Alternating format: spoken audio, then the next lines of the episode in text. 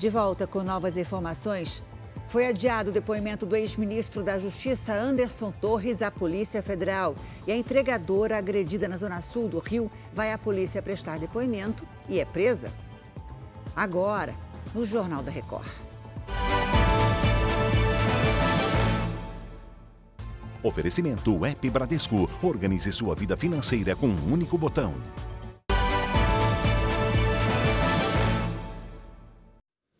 O depoimento de Anderson Torres, marcado para hoje, foi adiado. A defesa do ex-ministro da Justiça do governo Bolsonaro apresentou um laudo psiquiátrico à Polícia Federal. Oi, Mara, conta pra gente o que, que diz esse documento.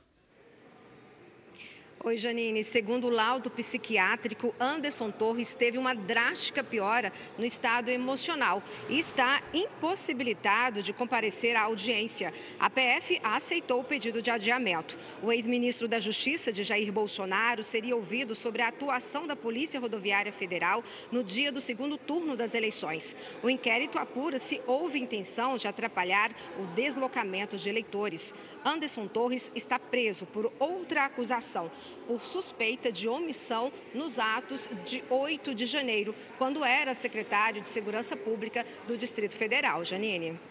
Obrigada, Mara. O Banco Central subiu pela quarta vez seguida a projeção de inflação para este ano. Segundo o relatório, a prévia passou de 6,01% para 6,04%. A expectativa para o PIB também subiu foi de 0,90% para 0,96% este ano.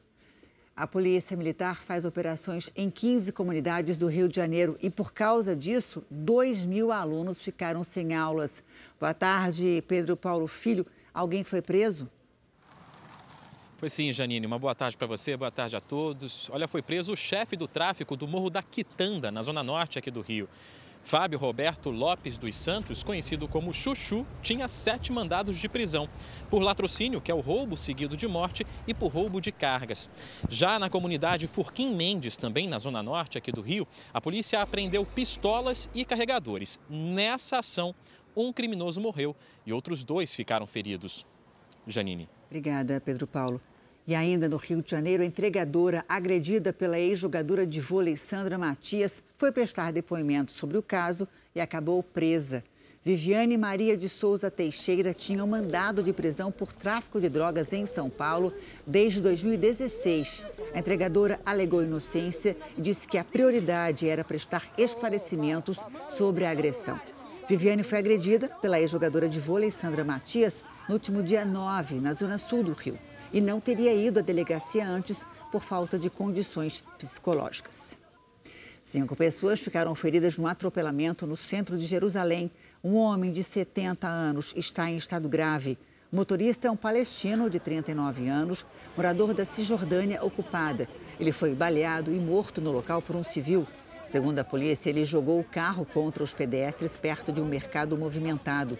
O ataque ocorre em meio aos preparativos do Dia da Independência, que marca os 75 anos de Israel.